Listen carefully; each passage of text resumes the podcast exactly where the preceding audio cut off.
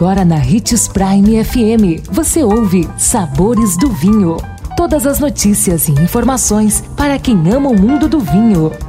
Apresentado por Sabores do Sul, Adega Emporium. Sabores do Vinho.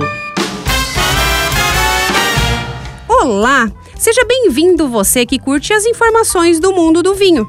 Em nosso programa de hoje de mito ou verdade, a pergunta é: só vinho tinto tem tanino? Me diz aí, o que, que você acha? É mito ou é verdade? Pois é, é mito.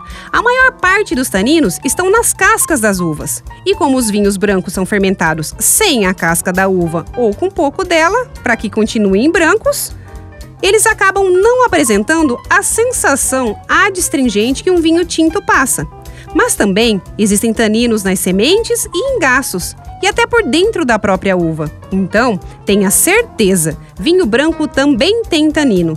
E existem rótulos que mostram isso bem fortemente. Gostou do nosso tema de hoje?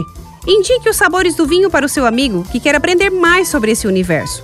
Todos os nossos programas estão disponíveis em nosso canal no Spotify.